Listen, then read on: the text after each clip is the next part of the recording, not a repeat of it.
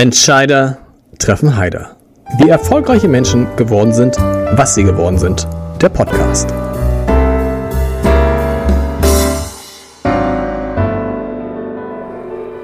Herzlich willkommen. Mein Name ist Lars Heider und heute habe ich einen Mann zu Gast, den ich in der Vergangenheit, in den vergangenen ein, zwei Jahren vor allem bei Aktionen und bei Organisationen erlebt habe, die sich engagiert haben für die Umwelt und gegen den Klimawandel. Und habe gedacht, irgendwann, wieso ist der eigentlich immer da da? Du musst doch mal mit dem sprechen.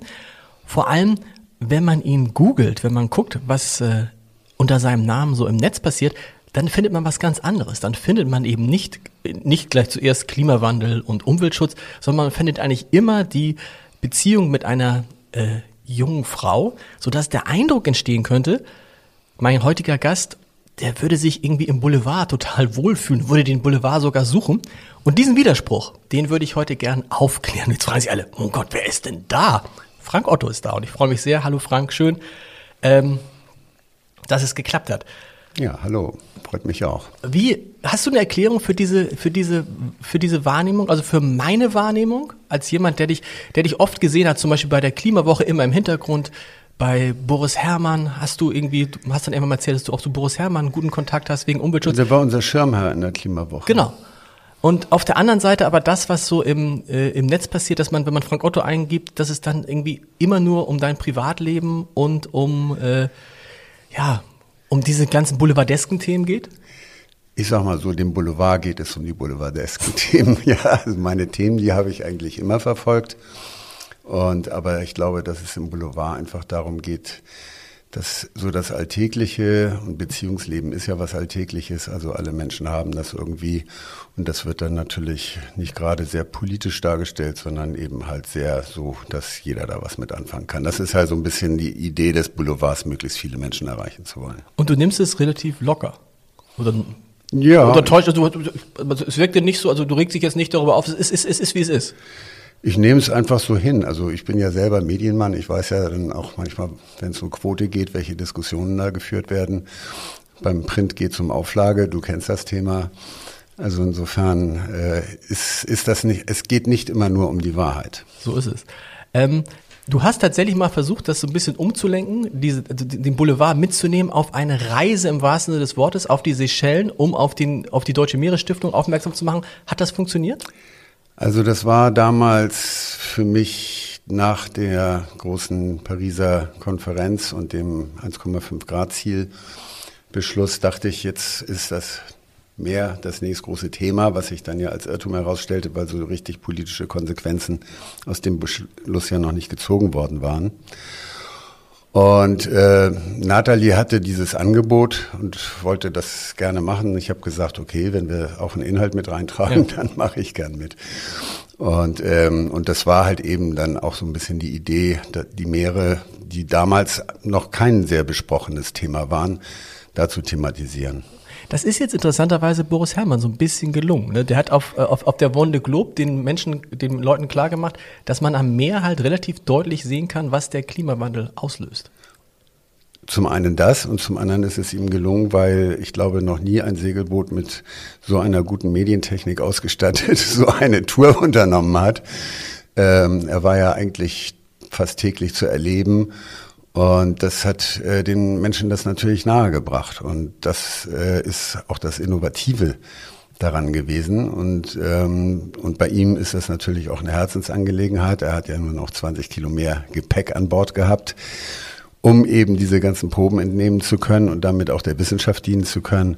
Das finde ich natürlich großartig. Also das ist dann die richtige Kombi. Brauchen wir solche Leute, also ein Segler, wo man erstmal denken würde, hm, Segeln und Klimaschutz, das ist jetzt nichts, das gehört jetzt nicht per se zusammen. Ne? Also, weil Segeln, also so ein Segelboot, um das herzustellen. Also Greta hat's ja vorgemacht, ja. sage ich mal so, ja, weil sie hat ja das abgelehnt, sich mit dem Flugzeug äh, nach Amerika bringen zu lassen. Das war ja Boris Herrmann, der Segler, der sie gesegelt hat. Ein sehr sicherer Segler, auch wenn er jetzt im Endsport dort ein Unglück hatte, aber ähm, ähm, die auch unsere, ich sag mal, schwerölfahrenden Frachter und Tanker, die die Meere kreuzen, fahren immer noch auf den alten Routen, auf denen früher die Segelschiffe fuhren. Und das ist vielleicht ein Umstand, den man sich auch unter Klimaschutzaspekten zunutze machen kann, dass wir da äh, sozusagen auch die Windenergie als Kraft vielleicht in der Zukunft nutzen werden. Was ich meinte, ist, dass wenn es da jetzt auf einmal eine, eine Person gibt, der große Popularität erlangt, dass es natürlich dem Klimawandel hilft, weil da ist ein, ein Segler, der per se erstmal andere Gruppen anspricht. Also Menschen, die viel Geld haben, die vielleicht auch dicke Autos fahren, die vielleicht auch Flugreisen machen, die sehen, okay, da ist einer von uns, der segelt nicht nur um des Spaßes willen, sondern der segelt auch, um eine Botschaft äh, zu senden. Also ich bin ja nicht nur auf den Seychellen gewesen, um auf die Meere aufmerksam zu machen, sondern die Deutsche Meeresstiftung hat eigentlich jedes Jahr, im Januar dieses Jahr musste es ausfallen, auf der Boot, welches die größte Wassersportmesse mhm. der Welt ist, äh, auch immer einen sehr großen eigenen Stand und auch eine eigene Veranstaltung. Wir verleihen den Ocean Tribute Award und solche Dinge, machen da sehr stark auf das Thema aufmerksam. Und das, äh, ich sag mal so, alle, die mit Wasser zu tun haben, sind unsere Kernzielgruppe. Die, mhm. Mit denen sprechen wir als erstes. Und wir waren, ich sag mal so, ja, vor fünf, sechs Jahren waren wir noch so ein bisschen die Exoten, also willkommen, aber äh, man war auf unseren Besuch nicht so vorbereitet. Und, äh, und wir gehen halt wirklich zu allen. Wir gehen auch an die Stände, wo die großen Yachten sind mhm. und erkundigen uns nach dem Nachhaltigkeitsbeauftragten, den es früher dort haben wir da sowas noch nicht angetroffen. Alle haben uns mit großen Augen angeguckt, wonach fragen wir da eigentlich. Und vor zwei Jahren war ja das letzte Mal, und da kann ich wirklich sagen, dass selbst bei den großen Motorjachten jeder zweite Unternehmen hat einen Nachhaltigkeitsbeauftragten, den sie uns dann sofort als Gesprächspartner zur Verfügung stellen konnten. Wie war jetzt deine Verbindung zu Boris Herrmann? Habt ihr das irgendwie, hast du den persönlich irgendwie unterstützt? Hat die Meeresstiftung ihn unterstützt? Habt ihr dann euch ausgetauscht, während er unterwegs war? Ähm, wir, also ich habe jetzt persönlich mit ihm unterwegs keinen Kontakt mhm. gehabt, ähm, aber wir hatten im Vorwege schon in Corona-Zeiten Weinabende gemacht, jeder bei sich zu Hause. Okay. Boris Herrmann trinkt Wein? Äh, ja, ja, ja. Und ähm, insofern haben wir, sage ich mal, dann unter Social Distancing Bedingungen äh, den Kontakt aufrechterhalten. Okay. Hast du ihn unterstützt auch? Also finan finanziell? Nein, finanziell habe ich, nee, nee. Also das, das sind übrigens ziemliche Investitionen, die da notwendig sind, um so ein Boot auszustatten. Ich glaube, da reden wir über die, für die ganze Kampagne, habe ich mal irgendwo bei uns, glaube ich, hoffentlich gelesen, um die 20 Millionen Euro. Das ja. ist dann schon, äh, äh, du hast es eben schon angesprochen.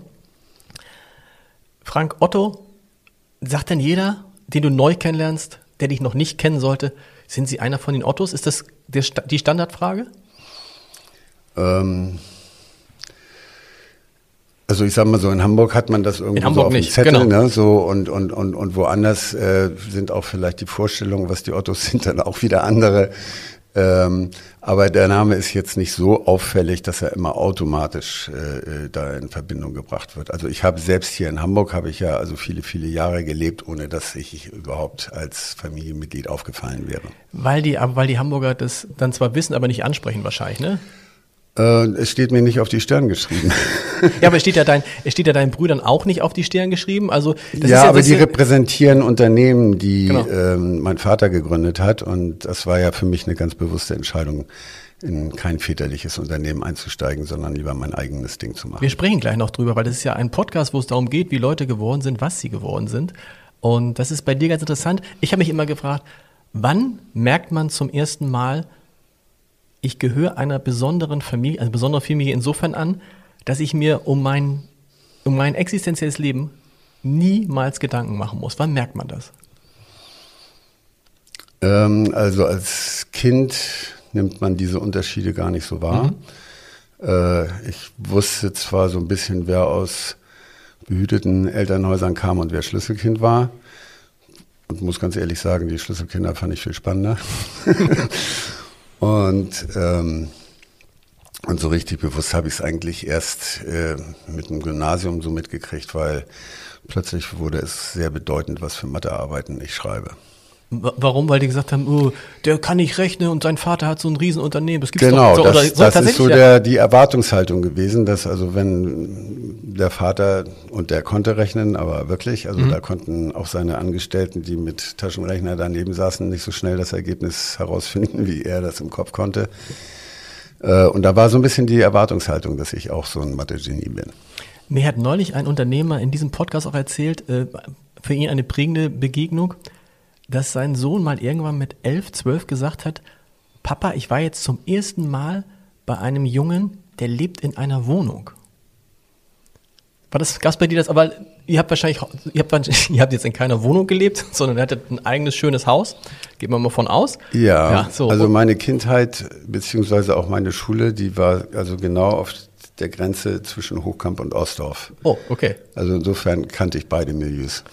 Und um die, aber tatsächlich so? Also du warst, hattest auch Freunde, die es in gab ja diesen Schlager, Spiel nicht mit den Schmuddelkindern, genau. den hat mein Kindermädchen mir mal vorgesungen. nee, aber die, ja, da geht's ja schon los. Also du hattest ein Kindermädchen und natürlich dann bist du, so, hattest du, hattest du Kumpels, die dann in einem Hochhaus wohnten, in zwei Zimmern mit äh, ja, drei Geschwistern? Ja. Hatte ich. Mhm. Und das ist, das, wann ist dir klar geworden, ups, äh, das ist ein ganz anderes Leben als das, was ich führe? Ich habe das gar nicht als so anders empfunden, weil, weil, weil als Kind denkt man über Hobbys nach und, und, und jeder hat so seine Interessen und der eine hat eine elektrische Eisenbahn und der andere hat irgendwie, weiß ich nicht, baut Drachen oder ja, also irgendwie jeder hat so sein Ding und das war eigentlich das, was für uns interessant war und wie die Lebensumstände sind, wie groß das Kinderzimmer ist oder so, das spielte eigentlich keine Rolle, weil wir sowieso es vorgezogen haben, lieber draußen zu spielen. Entspannt dann irgendwann der Gedanke, dass man weiß, oh, egal, ich egal was ich mache, egal ob ich gut oder schlecht bin in der Schule, es kann mir nichts passieren. Selbst wenn ich mal arbeitslos sein sollte, es kann mir definitiv nichts passieren. Und zwar nicht nur dir, sondern auch deinen Kindern und deinen Enkelkindern und deinen Enkel und Enkelkindern, sondern ha, finanzielle Probleme werden wir nie haben. Also dieses äh, Bewusstsein habe ich so für mich nicht okay. entwickelt gehabt. Ähm, ähm, hätte, ich sag mal, als Kind auch viel zu wenig also über die Struktur unserer Gesellschaft gewusst ähm, wurde auf dem Internat auch zeitweilig auch, auch von vielen Dingen ferngehalten. Da wollte man gar nicht, dass die Schüler das alles so mitkriegen. Und, und dann habe ich mich im Grunde als Schüler ja für den Weg Kunst entschieden und dann war das für mich mein Ziel, also irgendwie in die Kunst zu kommen. Und da war eigentlich für mich, da hatte ich schon immer dieses Spitzwegbild mit dem armen Poeten vor Augen. Also ich wusste schon, dass ich da in eine brotlose Richtung gehe. Ähm, und bin dann eigentlich erst durch meinen Professor, der, in dessen Ausbildung ich dann war, darauf aufmerksam gemacht worden, dass ich ja das Privileg hätte, sozusagen gar nicht jetzt wie aus materiellen Gründen genau. Bilder verkaufen zu müssen, sondern dass ich mich da also wirklich richtig hineinknien könnte.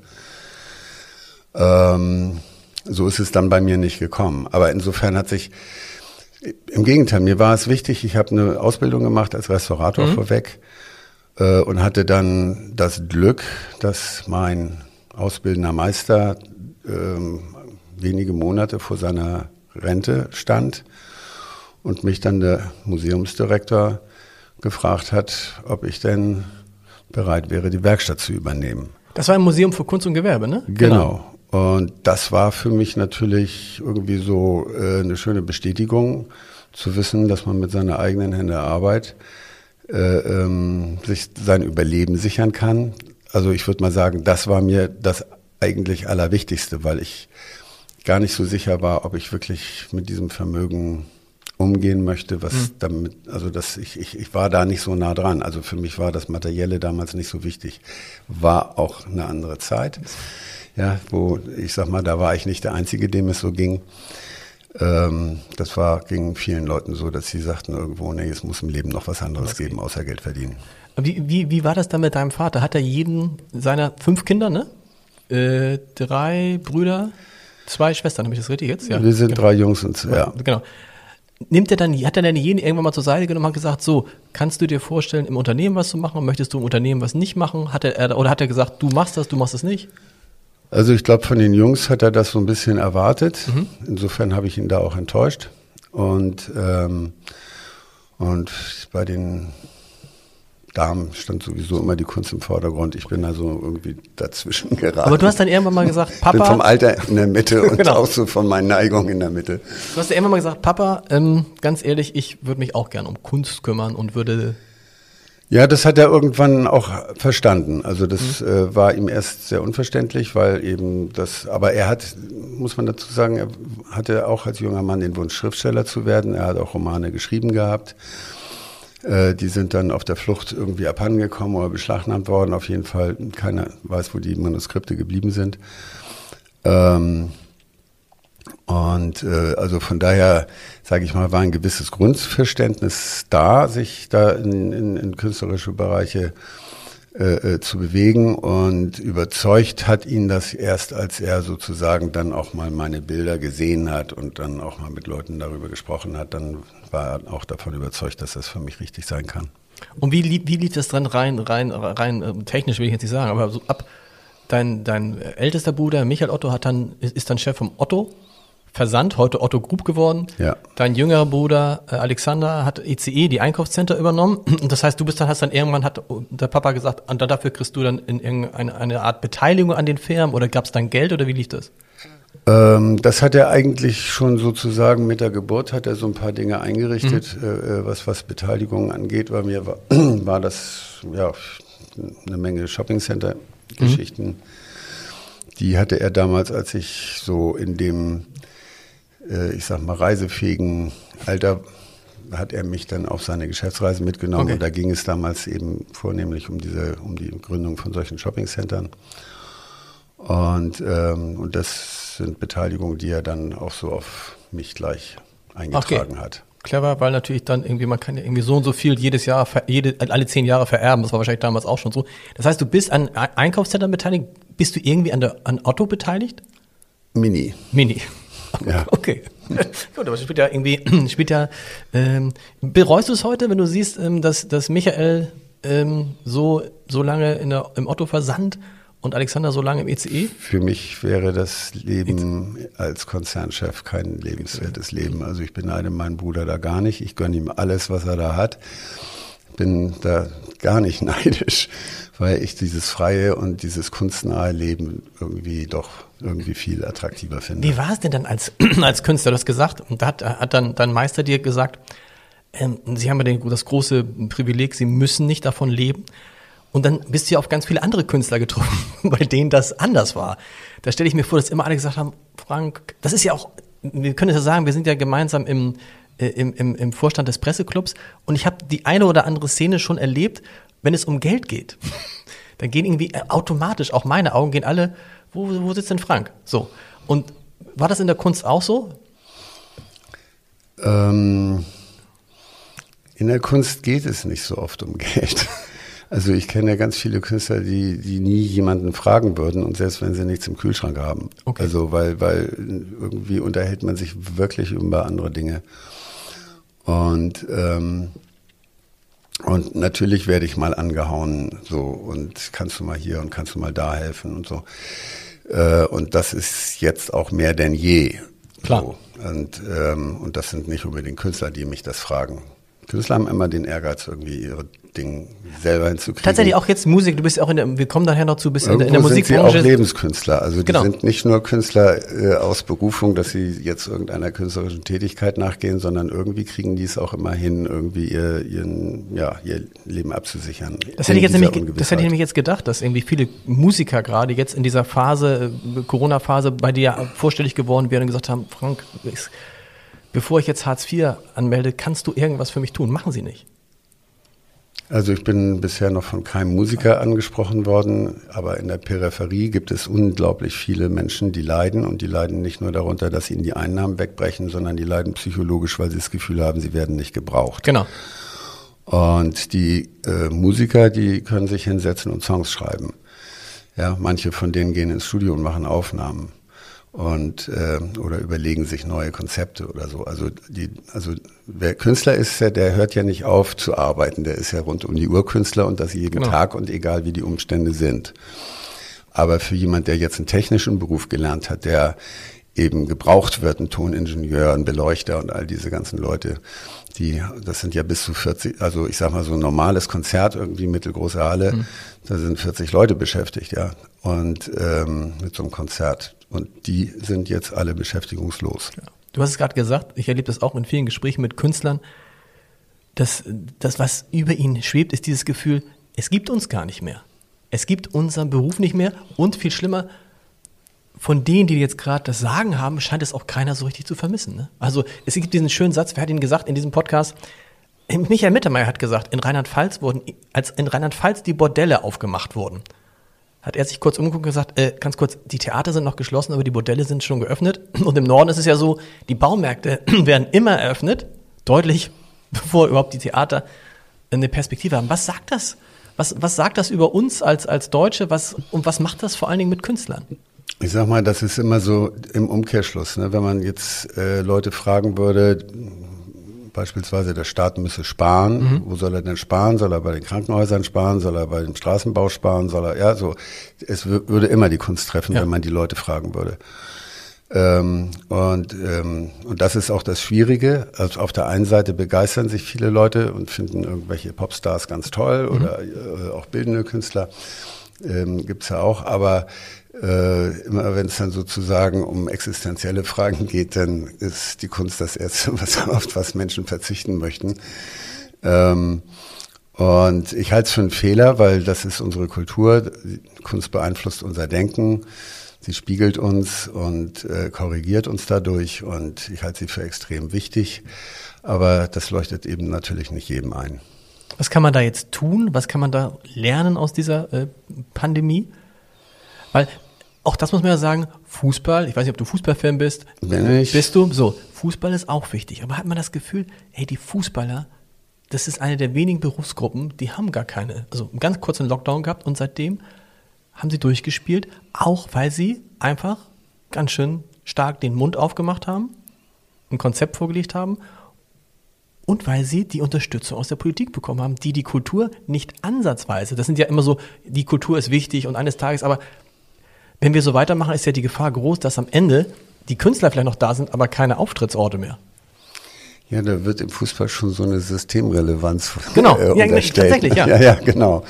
Ja, das ist ein bisschen so. Weil die Kultur zu leise ist? Ähm, naja, ich sag mal so, die Kultur, die hat immer viele Richtungen und Strömungen. Ähm, insofern äh, hat sie nicht dieses einheitliche Auftreten, wie der Fußball es hat. Und der Fußball ist ja eben nicht nur der Fußball im Stadion und äh, der Fußball der Profis, sondern Fußball ist ja auch ähm, Freizeitbeschäftigung für junge Leute. Mhm. Äh, also das heißt, äh, der meiste Fußball, der findet ja ohne Gage statt, ja. Also ich sag mal, so ein Schiedsrichter bei irgendwie einem F-Jugendspiel, der kriegt ja gerade mal sein Fahrgeld erstattet. Ja, also insofern, sage ich mal, hängt da natürlich äh, auch eine riesengroße Bevölkerungsgruppe dran, die sich da persönlich engagiert und ähm, und eigentlich ja eine ganz tolle Geschichte macht. Und von daher, sage ich mal, hat der Fußball natürlich auch eine starke Lobby. Absolut. Wobei die, die, die das jetzt sozusagen nur als Hobby machen, die sind ja auch genauso gekniffen, die dürfen ja im Moment auch nicht, auch nicht spielen. Nee, aber wenigstens genau. gucken. Wenigstens, wenigstens genau, ja gut, das stimmt, wenigstens gucken. Ähm, wir haben, die Ottos verbinden viele Sachen. Eine Sache habt ihr auch gemeinsam, das ist dieses Engagement für die Umwelt. Kommt das vom Vater, kommt das von der Mutter, woher kommt das? Weil das verbindet die drei Brüder, die ja sonst recht unterschiedlich sind, alle. Ja, ich glaube, dass mein Vater da eine Rolle spielt. Mein Vater war, ähm, also ich war ja so heranwachsender, als Grenzen des Wachstums vom mhm. Club of Rome veröffentlicht worden ist. Das war ein Buch, das mein Vater äh, sehr ernst genommen hat und ähm, das war so 80er Jahre ungefähr, ne? Ja? Oder wann war ja, das? Ich glaube, das war sogar noch davor. Okay. und ähm, und von daher war das auch immer so seine seine Einstellung. Ähm, er hielt auch nichts von Atomkraft, hielt jetzt vielleicht auch nicht so viel davon, dass ich da den Bauzaun schleifen wollte in Burgdorf, weiß ich nicht. Er meinte immer so, engagier dich lieber da beim Club of Rome. Ich habe immer gesagt, du, wenn die Straße keinen Druck macht, wird in der Politik sich nichts ändern. Also das war immer so meine Einstellung. Okay. Und an der Stelle waren wir vielleicht unterschiedlicher Auffassung, aber in der Sache waren wir es nie. Und so ist das jetzt eben auch mein Bruder, der engagiert sich unglaublich stark, BUND und all diese ganzen Dinge. Ähm, und ich bin da mehr auf dieser Aktivistenseite. Ne? So, also ich meine, der BUND hat auch, ich sehe das, ich habe jetzt durch Corona angefangen, genau. Fahrrad zu fahren. Also wie viele Leute ich gesehen habe, die sich für ein BUND einsetzen und da ihre Freizeit damit verbringen, irgendwo in den Wäldern Nachpflanzung zu machen oder irgendwie aufzuräumen. Mhm. Also finde ich schon alles ziemlich beeindruckend. Ähm, und ich gehe ja immer so ein bisschen an die Stellen, wo die Dinge noch nicht so fertig sind, ne? wo das noch ein bisschen edgy ist, sich da zu engagieren. Das ist interessant. Der, wir haben es mal ausgerechnet, der BUND hat, glaube ich, in Hamburg mehr Mitglieder als alle Parteien zusammen. Yes. Also das ist, das ist eine große. Würdest du sagen, du bist ein Aktivist? Ich würde mich als Aktivist bezeichnen. Ich bin jetzt kein Vollblutaktivist, der jetzt sozusagen nichts anderes in seinem Leben mehr macht. So ist es bei mir ja nicht, aber ich bin sozusagen da, wo ich Dinge sehe und die ich unterstütze, dann bin ich auch selber dabei. Also mhm. das ist jetzt das Beispiel, dass du mich da auf der Klimawoche immer angetroffen hast, ist nicht, weil ich da jetzt was vorzutragen hatte, sondern weil ich sehen will, was wir da auf die Beine gestellt mhm. haben. Und, äh, und, und selber natürlich dadurch auch mitlerne, weil ich mich dann einfach mal eine Zeit lang wirklich mit diesem Thema relativ exklusiv auseinandersetze, was ich sonst ja nur aus Büchern ziehe. Mhm. Wie ist denn deine Rolle als Aktivist? Aktivist heißt, du unterstützt das Ganze, aber dann auch finanziell.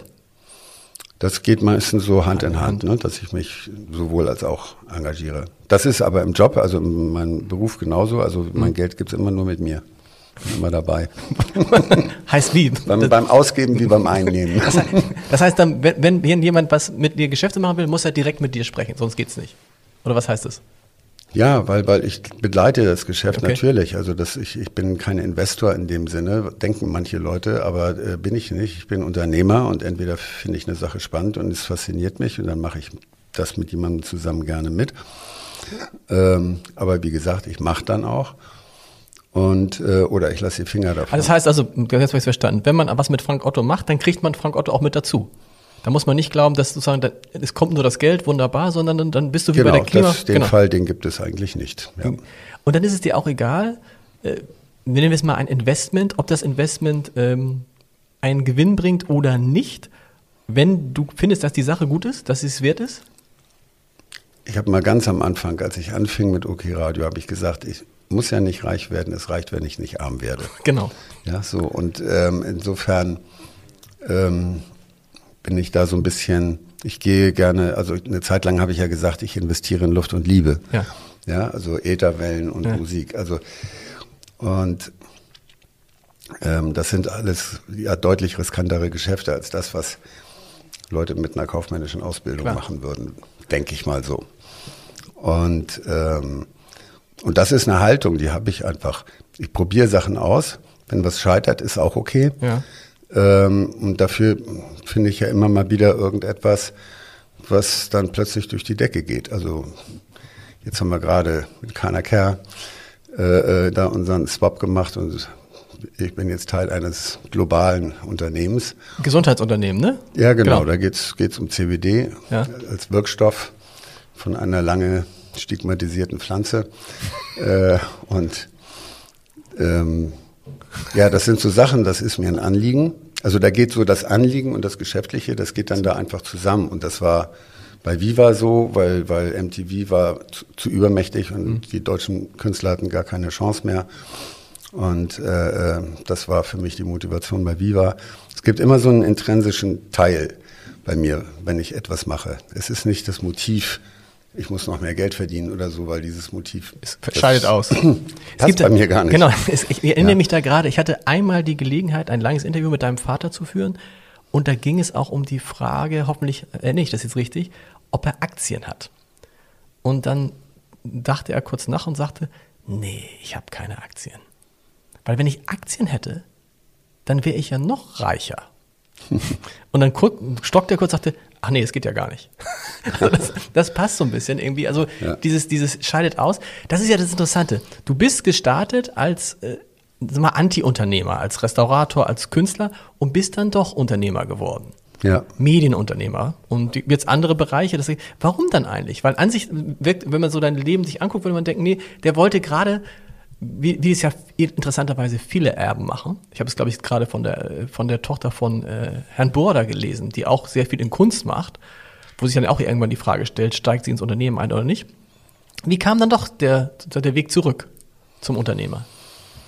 Es war für mich kein Weg zurück, sondern das, ich sag mal, so ein bisschen, ähm, so ein bisschen Ogu hat das ja, wenn man in so einer Unternehmerfamilie mhm. und gerade bei so einem Unternehmer in der Familie groß wird. Ähm, und er hat mir ja auch Dinge erklärt, wenn es darum ging, irgendwie ein Shoppingcenter zu bauen und solche Dinge. Also ein bisschen habe ich ja mitbekommen. Mhm.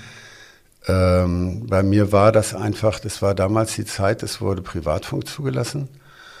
Und, ähm, und es war jemand, den ich kannte, der als Strafgefangener im Freigang war. Also insofern auch ein ungewöhnlicher Bekannter, habe ich jetzt nicht ganz so viele.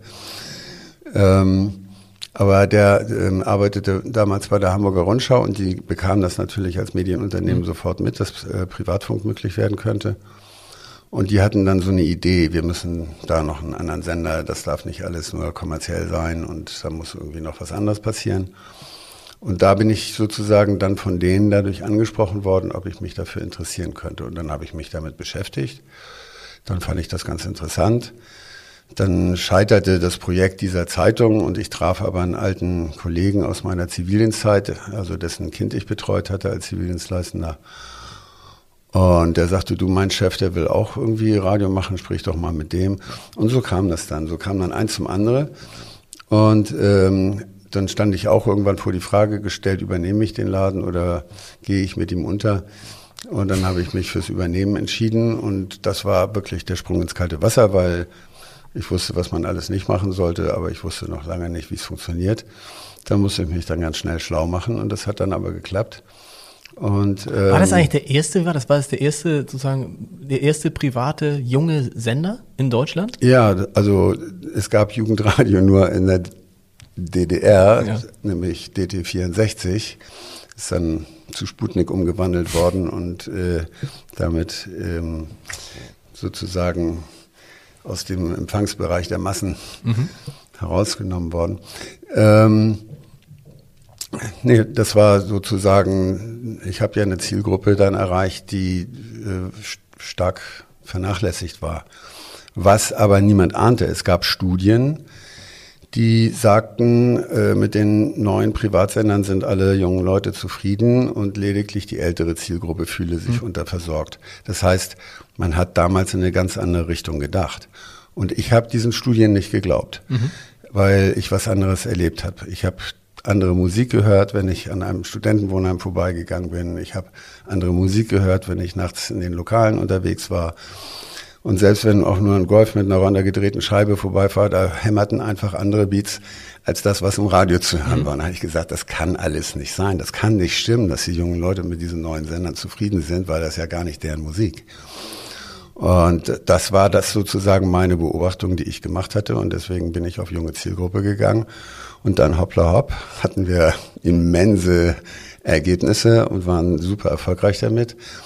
Äh, und das hat dann natürlich auch der öffentlich-rechtliche Rundfunk bemerkt und dann auch sehr schnell reklamiert, halt stopp, wir sind doch für die Grundversorgung zuständig. Jetzt brauchen wir mal bundesweit überall auch so ein Jugendradio. Wir reden über OK-Radio, oder? Wir das, reden über OK-Radio, OK genau. genau.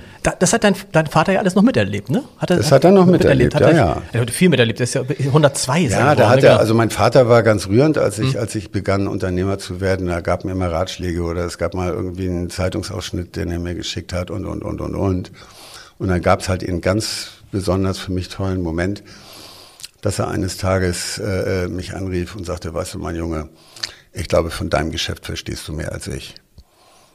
Und das von so einem Unternehmer ja. zu hören, der zufälligerweise mein Vater war. Aber Na, wo man äh, das wusste, ist natürlich schon irgendwo genau. okay, Dankeschön. Das ist dann Schulterklopfen pur. Genau, vor allem, wenn man, wenn, man ihn, wenn man ihn kannte und wusste, dass er, äh, wenn er durch seine Einkaufscenter durchgelaufen ist, auch mit 90 noch, ja. sich am besten auskannte, egal, von allen am besten und immer die Leute sagten, so, so, so Leute, die da den ganzen Tag sind, auf Dinge aufmerksam gemacht hat, die die nicht gemerkt haben. Das ist ja das, was ein Unternehmer ausmacht. Er atmet ja das, was er tut. Genau. Ja, das ist, das, das, man, man ist da mit allen Poren sozusagen dabei, alle sind, sind geöffnet und man sieht jedes Detail. Das Lustige ist wahrscheinlich, könntest du jetzt ganz easy von deinen ganzen Medienbeteiligungen leben, ohne das Vermögen der Familie im Hintergrund zu haben, ne? Also Ja. du, bist, du hast, kannst, das ist ja auch wichtig, dass man aus dem Schatten heraustritt. Also es Ja, gibt ja, ja. Die, die, die einen, die sagen, okay, ich, ich lebe in Wahrheit von dem, was mein Vater geschafft hat. Bei dir hat sich das jetzt gedreht. Das hat sich, ja, also kann man, kann man so sagen. Also ich habe jetzt natürlich durch ihn diese Grundlage und diese Chance gehabt. Klar. Ähm, und insofern kann ich das so sagen. Aber äh, ich sag mal, für mich, für mein Leben ist das eigentlich der weniger bedeutende Teil. Also ich will ein glückliches Leben leben Genau. und äh, das ist eigentlich das, was mir das Wichtige ist. Und dann gibt es viele Dinge, die mich interessieren. Da bin ich sehr breit aufgestellt. Und insofern sind es dann doch die Möglichkeiten meines Vaters, dass ich mich hier und da und dort ausprobieren kann und ähm, sozusagen nicht äh, innehalten muss und monothematisch mich an, eine, an einem Ding festhalten muss. Klar. Wir müssen mal über dieses große Thema Klimawandel sprechen. Winfried Kretschmann, der äh, Ministerpräsident, der ehemalige und neue Ministerpräsident Baden-Württemberg, hat in seinem Wahlkampf immer gesagt, es gibt nur drei große Themen in diesem Wahlkampf. Erstens Klimawandel, zweitens Klimawandel, drittens Klimawandel. Ja, da hat er was Wahres gesagt. Da hat er was Wahres gesagt. Man hat natürlich jetzt im Moment das Gefühl, es gibt in Deutschland gar kein anderes Thema als erstens Pandemie, zweitens Pandemie, drittens Pandemie, dann das normale Leben wieder. Wie kriegen wir das, wenn diese Pandemie irgendwann vorbei ist? Wie Das kriegen ist, wir Das ist nicht, ich habe ich hab auch teilweise mit jungen Leuten zu Ja. tun, den Kontakt habe ich immer gesucht und ähm, und ich muss sagen, bei den jungen Leuten ist das schon ein bisschen anders. Also die sind in meinen Augen auch die Hauptlastträger Klar. äh, der Pandemie. Die müssen auf ähm, die meisten Dinge verzichten. Also für die ist es besonders hart. Ich sag mal, häusliche Quarantäne für einen Jugendlichen, hallo. Ja. Äh, Das ist das Alter, wo man kommunizieren muss, wo man Freundeskreise hat, wo man sich in Gruppen trifft. Immer man so Geschichte, erste Liebe, erste Partys, All äh, diese das Dinge, ganze ja, Programm, das, das kann- da ist- kann man das- sagen, okay, ist nicht so viel so. wert wie ein Menschenleben, natürlich und, nicht. Und, und da spüre ich natürlich auch schon, äh, dass sie sagen, so jetzt haben wir die Alten geschützt, jetzt sollen die auch mal was tun, damit wir in der Zukunft geschützt sind. Ich sag mal so, die Pandemie macht uns doch deutlich, wie die globalen Zusammenhänge sind. Klar. Und äh, da, wie wir von der Pandemie weltweit betroffen sind, so sind wir auch vom Klima weltweit betroffen. Man muss da zusammenstehen und wir müssen da umdenken. Wie, wie, wie schaffst du es, den Kontakt zu diesen äh, jungen Leuten hinzukriegen? Ich stelle das fest, Luisa Neubauer war in diesem Podcast, da merkt man halt schon, Bob, die ist halb so alt wie ich. So. Und ähm, ich kann mir vorstellen, dass gerade so Fridays for Future sagen, Mensch, der Frank Otto ist irgendwie ein guter Typ, aber am Ende steht er doch für den Kapitalismus, den wir ja zu großen Teilen, so wie es ihn gibt, abschaffen wollen. Wie, wie kriegt man das hin, dass die sozusagen die, die Jungen und die Alten da äh, Seite an Seite marschieren?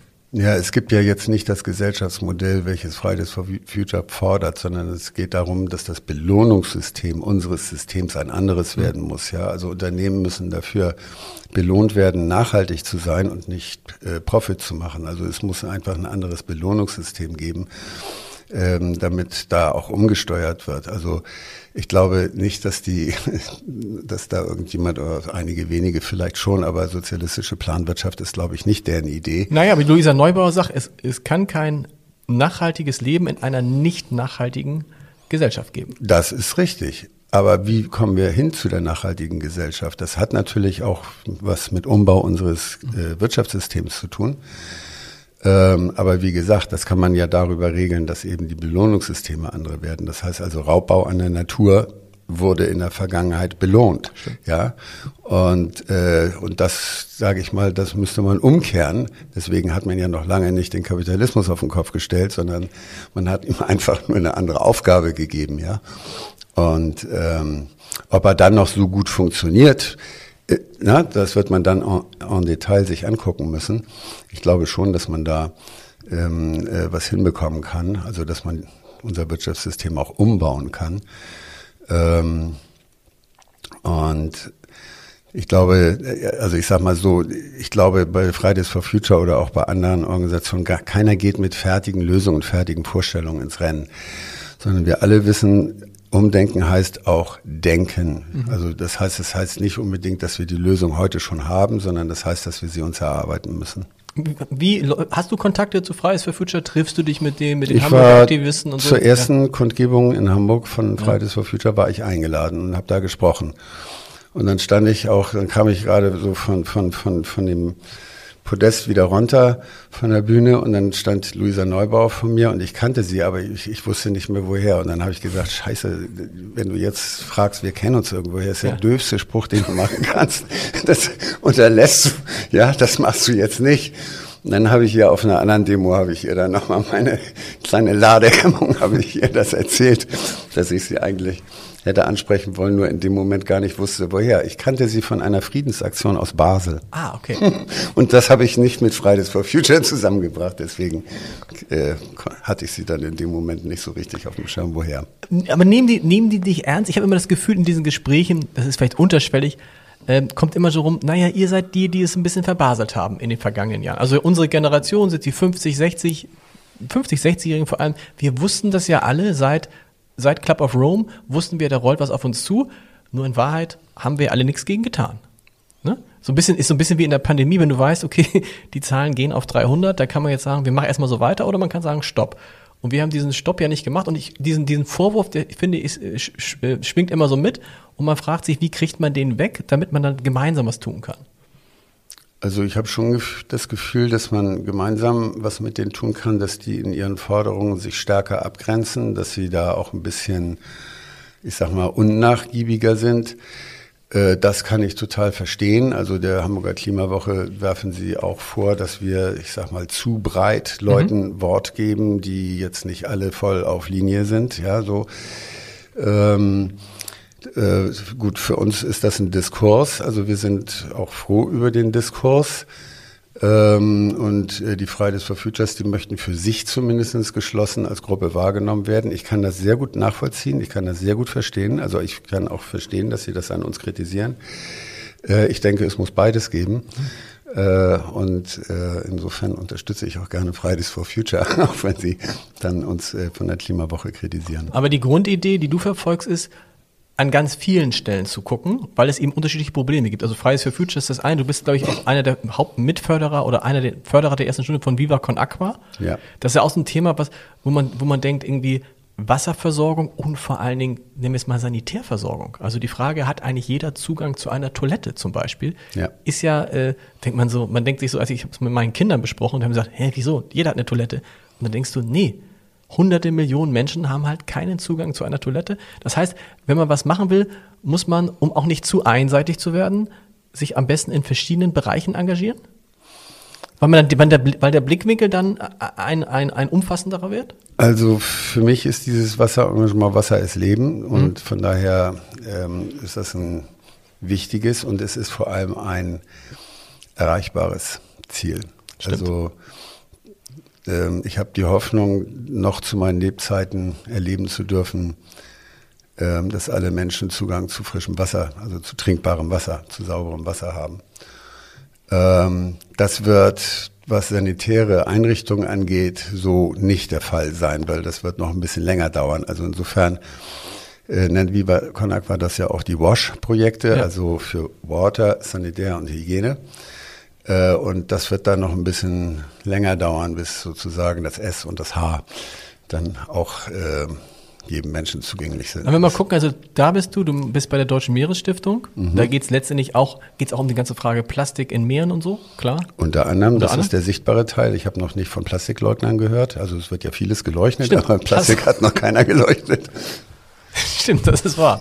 Und äh, was, was, was, dann, und dann machst du natürlich Unterstützung. Was machst du da eigentlich genau? Lesen gegen Atomstrom. Ja. Ist ja eine coole Aktion, die er auch weitermacht, obwohl ja sozusagen das Atomzeitalter in Deutschland zu Ende geht. Aber da, ja, aber es war damals, wir hatten das ja gegründet eigentlich, um gegen dieses Branding der Vattenfall-Lesetage, genau. äh, äh das als äh, Greenwashing zu brandmarken. Das war eigentlich unsere erste Motivation. Äh, dann haben wir die überlebt, sage ich jetzt mal so.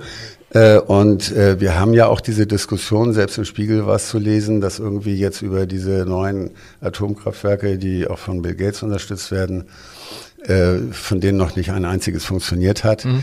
Äh, und damit werden auch jetzt keine Probleme gelöst, weil es sie einfach auch nicht gibt und mhm. weil sie auch äh, ihre Macken haben. Also insofern äh, machen wir das, bis das letzte Atomkraftwerk hier in Deutschland abgeschaltet ist, damit bloß keiner auf die Idee kommt zu meinen, das wäre eine tolle Alternative gegenüber der Kohleverbrennung.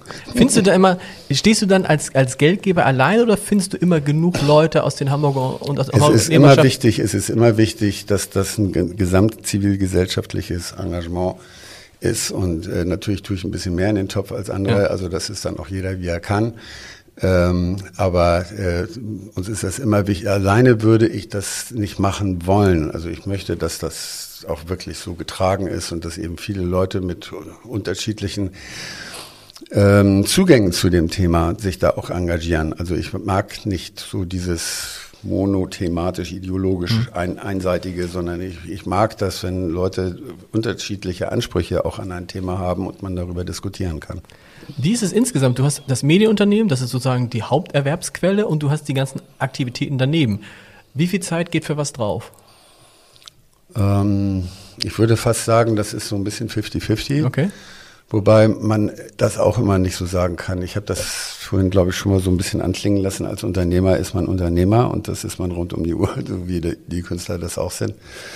Und ähm, und ich sag mal, wenn man sich mit so Klimathemen oder den Meeren oder solchen Dingen auseinandersetzt, dann pickt man auch immer, ja, da, da guckt man ja nicht auf die Uhr und sagt, jetzt beschäftige ich mich damit und in der nächsten halben Stunde mit was anderem. Ähm, mein Terminkalender ist da auch ein bisschen so von den Aktivitäten äh, geprägt. Also ich sag mal, es gibt dann eben die Klimawoche oder die ist im September. Es gibt eben die Boot, die dann im Januar immer ist. Äh, es gibt Lesen und Atomstrom, was im Februar. Und du bist, du bist dann tatsächlich immer dabei. Du könntest ja auch sagen, ich muss ja nicht dabei sein, ich habe es jetzt unterstützt, aber das ist dir, weil du was lernen willst, weil du gucken willst, in welche Richtung läuft das Ganze weil du da Impulse kriegst für andere Themenfelder? Warum, warum bist du so viel dabei und hält sich dann ja tatsächlich im Hintergrund? Das war es für ist, mich dieses Es ist eine Interaktion. Also ja. ich sag mal, Viva Con Aqua ist ja jetzt nicht nur ähm, Pfandbecher auf Konzerten einsammeln, was ich eine super coole ja. Geschichte finde, sondern das ist ja wir geben ein Wasser heraus, ist ein Unternehmen, das ist profitabel. Äh, wir gehen jetzt sogar schon eine erste Auslandsbeteiligung ein. Ähm, und ähm, das sind, äh, ist für mich unglaublich spannend. Dann hängt da die Millantor Gallery auch mit dran, was ich auch wieder faszinierend finde. Und also insofern sage ich mal, ich lebe das, ja. Also das mhm. äh, und und da bin ich ja auch nicht der Erfinder und der Erdenker und der Geist äh, von dem allen, sondern da bin ich eben einer von vielen die sich da irgendwie engagieren. Und die Vielfältigkeit, die dabei rauskommt, ist das, was ich finde, das lebenswert irgendwie lebenswert macht. Also die vielen tollen Begegnungen, die ich da habe, die vielen tollen unterschiedlichen Dinge, die man dabei lernt und, und, und oder auf die man achtet, die einem vorher vielleicht gar nicht so aufgefallen sind. Das macht das Leben reich. Versuchst du deine Brüder in bestimmte Projekte mit einzubeziehen oder bewusst wird das bewusst getrennt? Also ich glaube, das ist so ein bisschen von meinem ältesten Bruder mal so geprägt worden. Jeder macht so sein Ding. Okay. Ja, so, also der hat auch schon zweimal bei Lesungen ohne Atomstrom mitgewirkt, weil ja. das ja auch so am Rande für ihn auch ein Thema ist. Äh, da war ich auch sehr stolz drauf, dass er das gemacht hat, aber das ist eigentlich eher selten, dass wir sozusagen geschwisterlich da zusammenkommen. Man muss dazu auch wissen, wir sind gar nicht zusammen aufgewachsen. Ne? Also wir haben nicht der, der gemeinsam am Küchentisch. Genau, der Abstand war relativ der groß. Der ne? Altersunterschied ne? ist zu groß und und äh, und die Ausbildungsstätten waren zu weit auseinander.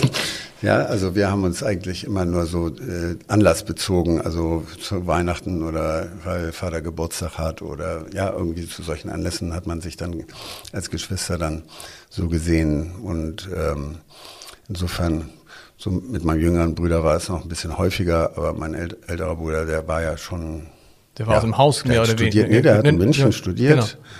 Wie, wie, seid, wie weit seid ihr auseinander? 15, 16 Jahre, 17 fast? Ja, also In dem war, Bereich, ne? Also Deine Schwestern mal, in sind dem aber- Augenblick, wo ja. ich bewusst denken konnte, so was ja so mit drei Jahren dann irgendwie Ja. so ist, da war der auf jeden war Fall aus dem Haus, da habe ich den nur als Besucher wahrgenommen. Deine Schwestern sind aber ein Tick Die jünger. ist ja noch älter als Ah, mein, ach so, also, okay. ja, ja, meine ältere, die ist noch älter als mein Bruder. der, der Kontakt, die leben, leben, nee, die lebt, Die lebt in München, die ist da Genau, geblieben. genau. Also beziehungsweise die lebte auch zeitweilig woanders, das genau. aber, die, aber die hat so Mün- München zu ihrem Domizil gemacht. Und meine jüngere Schwester lebt in New York. genau. Da ist der Kontakt, aber habe ich so, hört man so ganz gut. Also sehr, sehr intensiv, weil auch beide sich so für Kunst interessieren. Ja, also ich sag mal so, es gibt da so diese Gemeinsamkeiten, klar. Ähm, aber intensiv würde ich jetzt Okay. mal sagen, ist was anderes, weil, weil, weil auch nach New York, also Genau. ich weiß nicht, wenn wir einmal im Monat telefonieren, das wäre schon viel, würde Okay. ich sagen. okay, das ist intensiv. Wir müssen noch über, über, vielleicht über zwei, drei Sachen sprechen. Ein Phänomen bei den Ottos ist natürlich ähm, die Aussicht, wie alt man wird. Ich Ja. war bei der, ich war äh, bei der ähm, äh, Trauerfeier für deinen Vater, der mit 102 Jahren, 101, 102 Jahren gestorben ist. Und werde nie vergessen, wie der Bischof Huber äh, nach vorne kam und sagte, das ist die komischste Trauerfeier, die ich je erlebt habe, weil der Mensch, von dem wir uns verabschieden, der hat eigentlich in seinem, natürlich hat er in seinem Leben auch Schicksalsschläge erlebt, aber es ist, er hat war ein vermögender Mensch, er hat eine tolle Familie, er ist 102 Jahre alt geworden.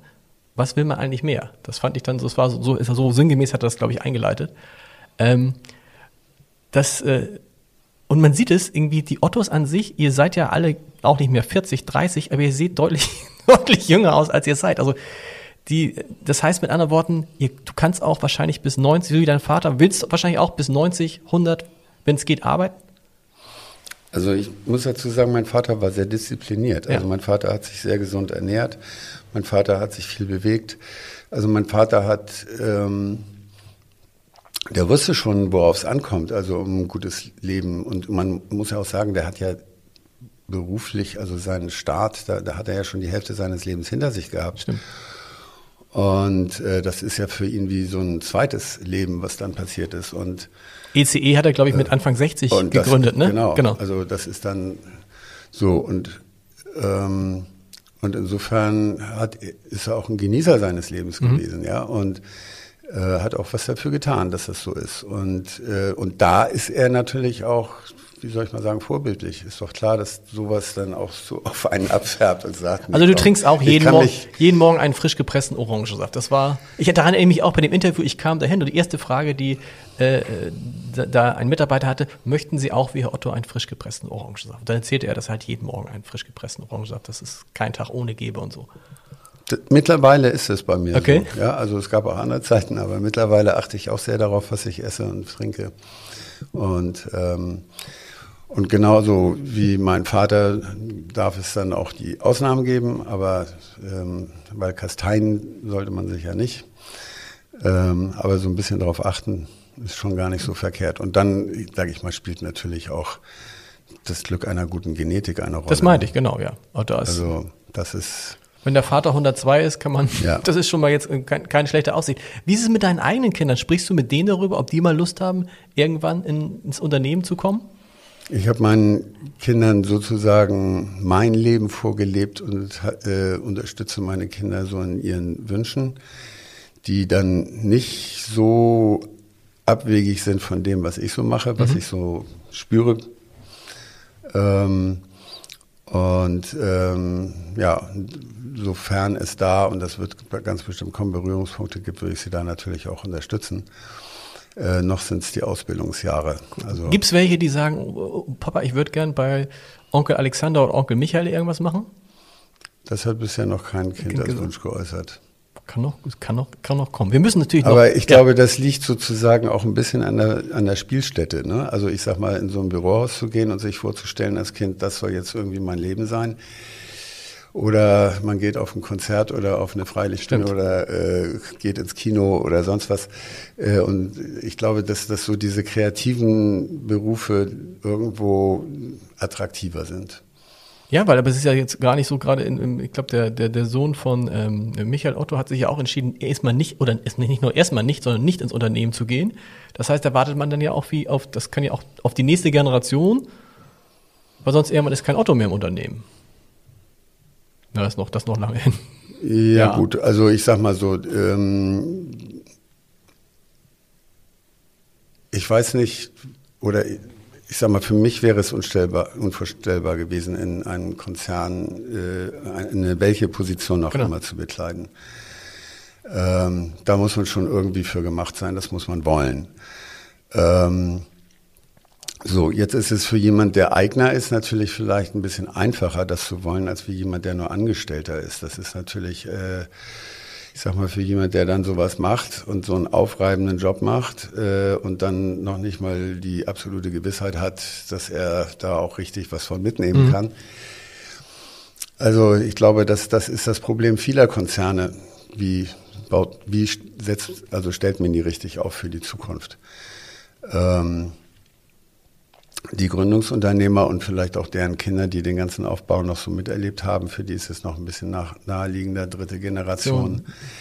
Ist vielleicht sogar die schwierigste Generation. Ne? Weil ja, das, da genau. ist das abstrakt und das Unternehmen bekommt dann ja auch, ich sag mal so, an, an so einem Unternehmen nagt ja auch das, die Zeit. Ja? Mhm. Also das Geschäftsmodell Versandhandel, wie mein Vater es geführt hat, das, das gibt's ja eigentlich auch gar nicht mehr. Ne? Also Otto ist ja auch ein Online. Genau. Na gut, aber oder eigentlich habe ich immer gedacht, Mensch, Otto, äh, Otto macht ja das, was Amazon und was Otto jetzt macht, das letztendlich ist ja das, ja, es ist das Gleiche. Damals, wir haben damals zu Quelle und Neckermann aufgeschaut. Ja. Das waren die Großen. Ja, ja so, die gibt's heute nicht mehr. Ja, und, und, und so verändert sich die Welt. Und ähm, wir haben schon viele große Unternehmen scheitern sehen. Und ähm, also insofern ähm, kann das auch eine Bürde sein. Ja? Na klar, also und dann dieses Gefühl, dass man was Eigenes machen möchte, glaube ich. Ja. Das ist ja auch so, wo du denkst, irgendwie, was kann ich da jetzt noch, vor allem, wenn du den Opa gar nicht kennengelernt hast, im Zweifel, und du gar nicht weißt, äh, was ich interessant finde, immer wenn, wenn, wenn diese großen Rankings sind, wer sind die reichsten Familien, dann sieht man immer Familie Otto und dann kommt da irgend so eine Milliardensumme. Und dann denke ich immer so, hä, das ist doch wahrscheinlich, also als ob es ein gemeinsames Otto-Konto gäbe. Das ist ja Quatsch. Oder hat doch jeder sein eigenes und die, die Vermögensanteile sind ja sehr unterschiedlich äh, verteilt. Ja, ich würde mal sagen, alle die, die da solche Berechnungen anstellen, wissen viel zu wenig. Ja. Äh, insofern kann man sagen, egal welche Zahlen da genannt werden, sie sind falsch.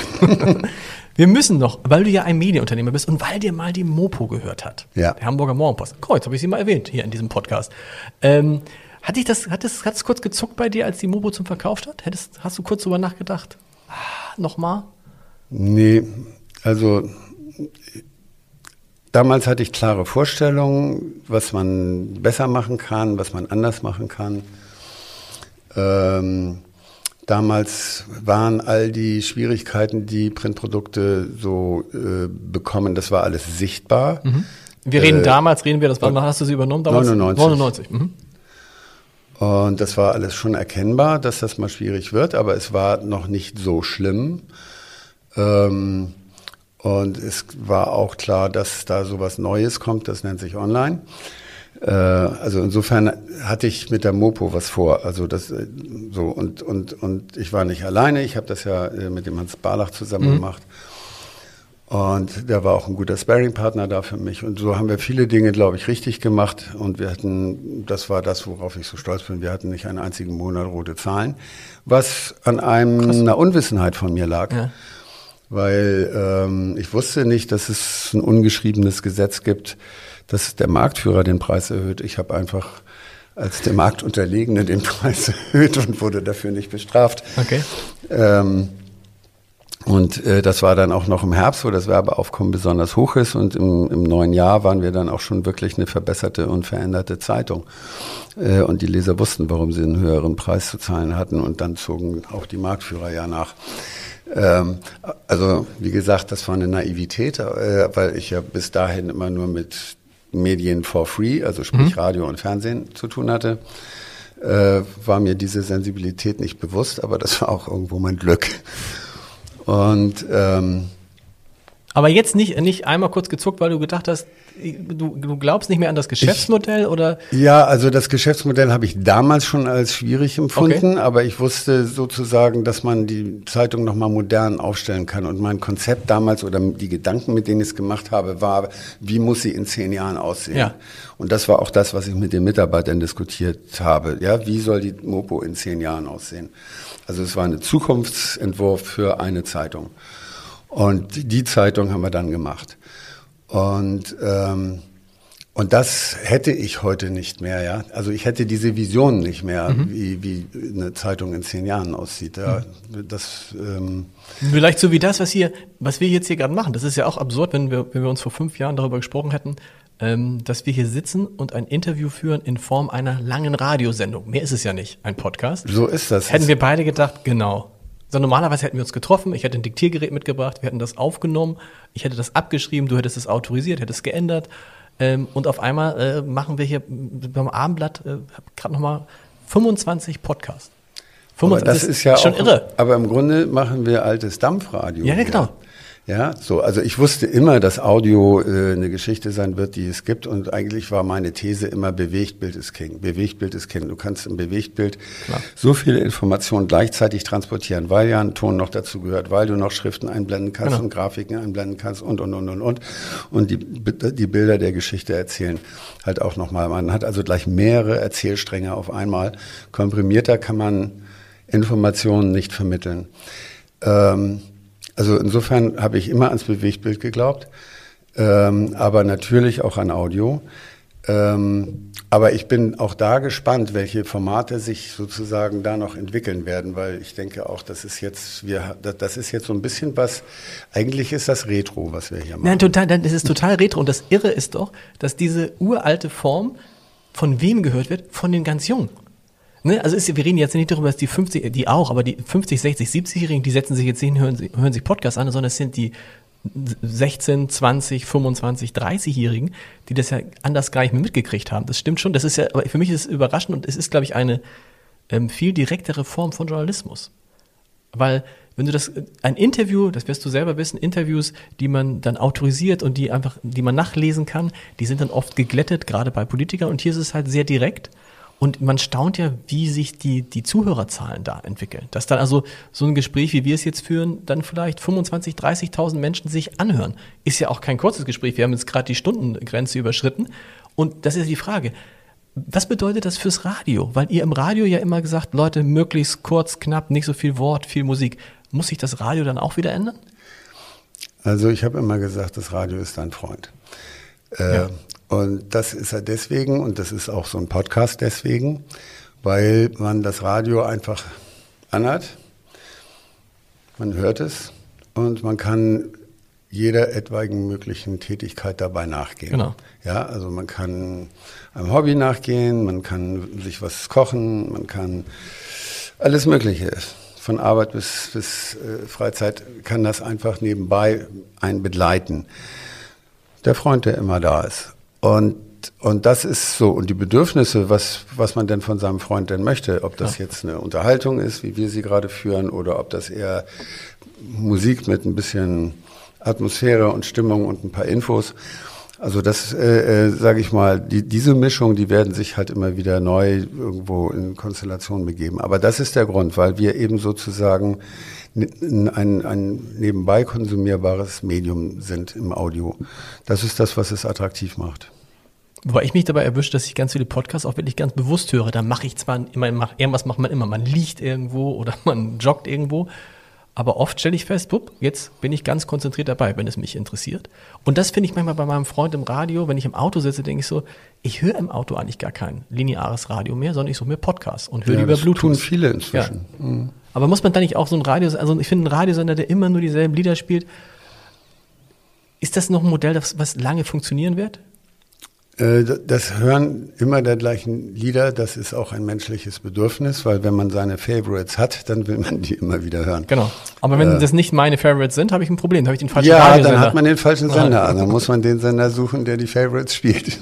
Aber nochmal, also ich als jemand, der viel Radio gehört hat, mich verliert ihr. Mich verliert ihr, weil ihr, also es, ich gehe auf NDR Info, bin dann aber auch irgendwann denke ich so, oh ja, jede Viertelstunde die, die Nachrichten ist auch blöd. Aber äh, also wird das dann, nimmt man das dann hin und sagt, dann muss der sich halt seinen Podcast raussuchen und den im Auto hören? Also das Radio ist ja Corona-Gewinner.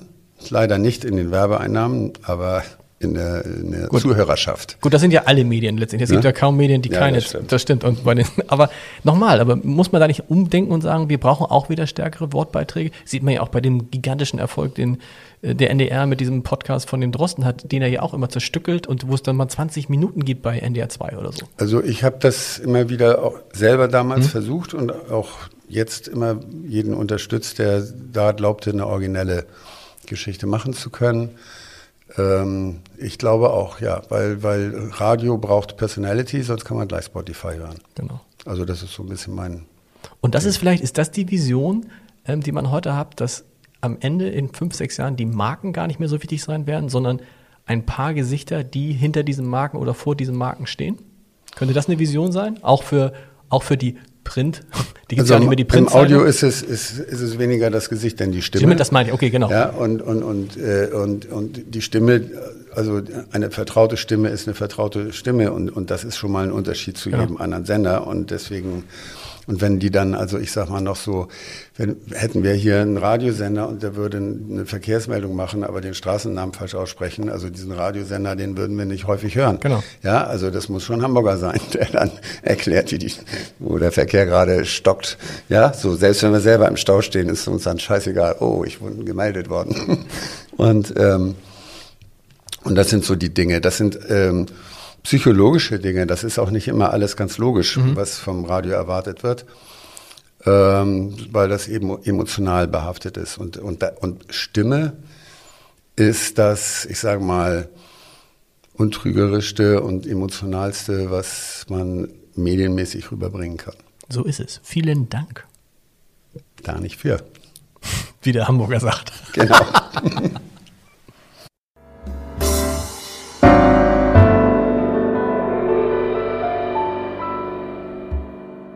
Weitere Podcasts vom Hamburger Abendblatt finden Sie auf abendblatt.de slash podcast.